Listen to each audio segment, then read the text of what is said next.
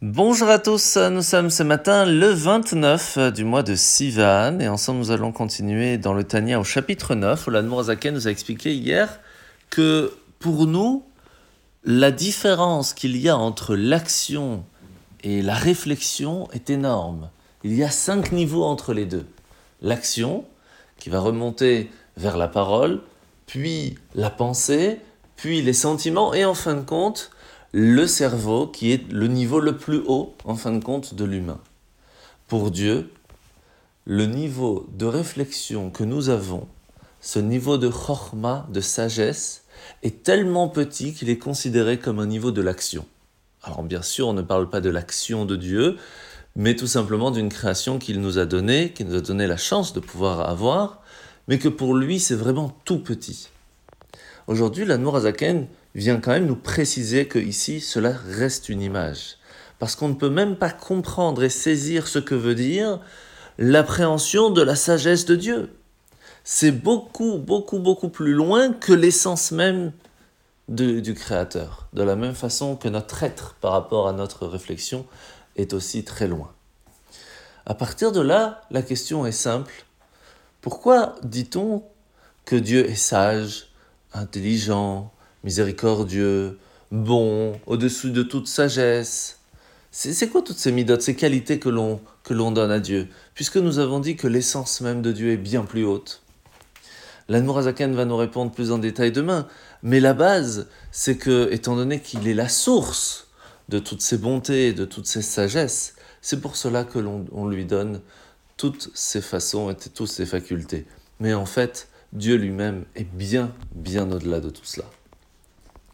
La mitzvah de ce matin, mitzvah négative numéro 166. C'est l'interdiction pour un Kohen, un prêtre, de perdre sa pureté en allant au cimetière, quelle que soit la personne, sauf pour ses proches parents.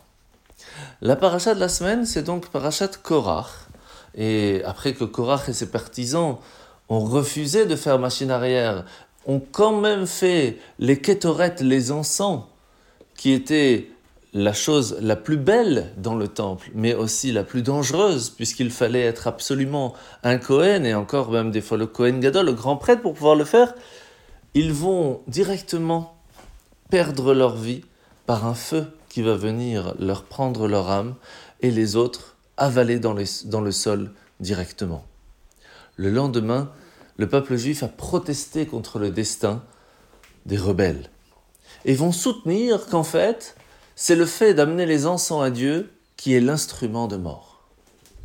C'est pour cela qu'à ce moment-là, une épidémie va commencer. Le peuple va pleurer et Hachem va demander à Aaron d'amener et de faire les encens plein milieu du campement pour protéger le peuple juif et cela va fonctionner. Cela va démontrer qu'en fait les kétorettes sont la protection contre la mort. Comment cela peut être contradictoire avec ce qui s'est passé juste la veille? Ce qu'il faut ne pas oublier, c'est que Hachem nous a donné beaucoup de choses dans ce monde, des choses qui sont parvées, qui sont ni bien ni mal.